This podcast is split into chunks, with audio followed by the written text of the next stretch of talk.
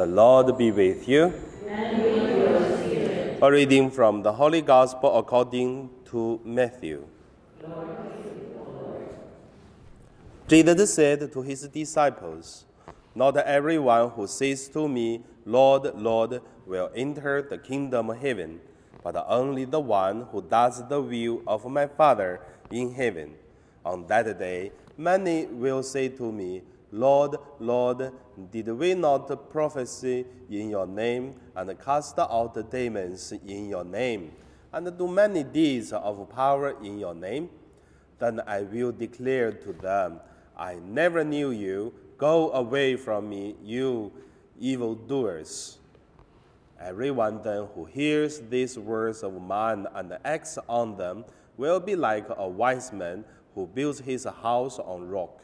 The rain fell, the flocks came, and the winds blew and uh, beat on that house.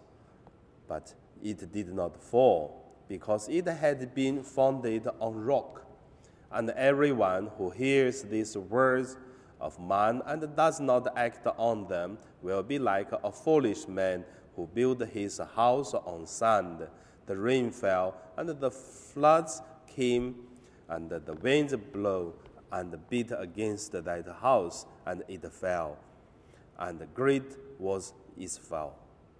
Now, when Jesus had finished saying these things, the crowds were astounded at his teaching, for he taught them as one having authority and not as their scribes.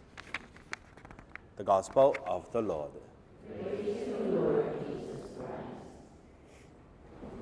So today, my meditation, we name it uh, authority.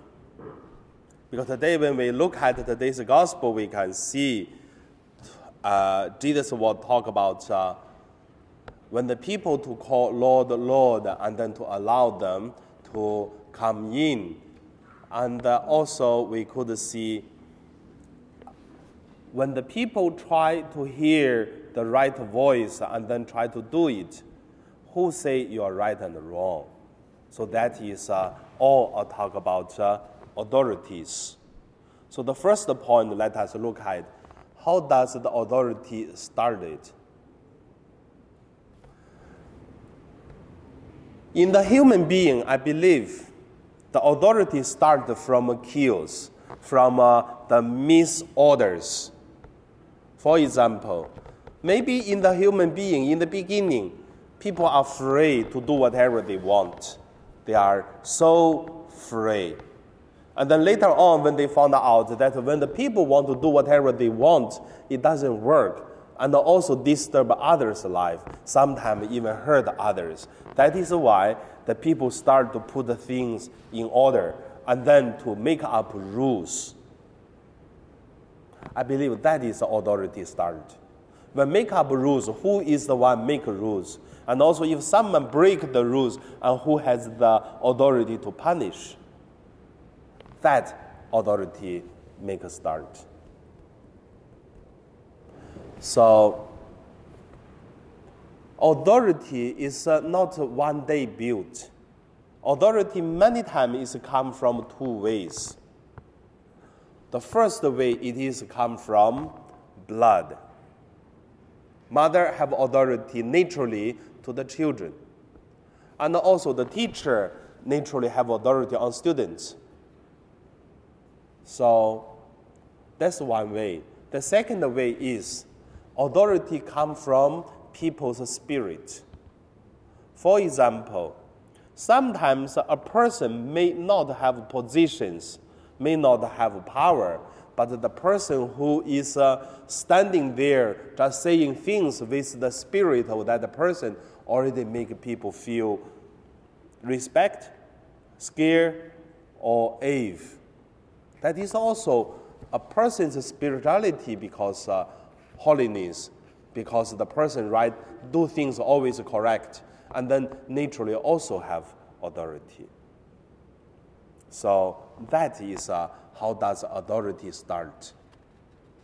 And also, there is one special authority, we call that is uh, the authority in the chaos. or in the disorders. Then in the war, if you read some uh, history, you will see during the war, the people lose the government, and then there's no police around. And also there is uh, many, many things that people try to rob, try to steal, try to kill, try to do many things. How could we put the authority in this situation? In the Chinese history, there is a very famous story. In 2000, uh, 200 before Jesus, that time China was really having the war between so many parts of China because that time there's so many kingdoms in China, not uh, uh, united with one country yet. So one country conquer another. At the end, the last uh, country going to conquer the last one become the united country of China. So that time during the war, the king make one rules, said, who kill others, killed. So you kill others, you will be killed. That's the first uh, rule. Second, steal, killed. If you go to steal money, other time no problem, you just punished. But uh, this time during the war, if you still go to rob others in other home, other otherwise family, be killed. It's also have to be killed. And then the third is rape, be killed. So that's the three rules. Very simple. And because that three rules make up the, the war in the city, even had a war, but the ordinary person has no problem. And that authority is very powerful. And also that the powerful authority make everyone accept and safe. So that's the first point. Second point I want to say is the authority based on truth and love. Authority with law are different. Law, it is something, the last boundary for the human beings' uh, civilization, for the human beings' behavior means uh, if you break that law, then you are no difference of enemies, uh, animals, no difference of uh, the evils. That's called law. But authority is much higher. Means we have authority on our own behavior. Then that means we choose to do good, holy, and the right thing that we have authority on our own. And also that uh, the right rules have authority on everyone, which means in one country there is law, and this law or this authority will do something, it is uh, based on the truth, based on the care and the love, so that that's authority. And then the third, it is uh, the authority is helping service others, not uh, control, not uh, destroy others. Because once authority not based on truth, not to serve others, not helping, loving others, that become a martial law. So that's no more authority already. So put all, all on this we would say, even we have a lot of authority in church, in country, in many places, but all this authority is temporarily for our life. The only one authority is come from God.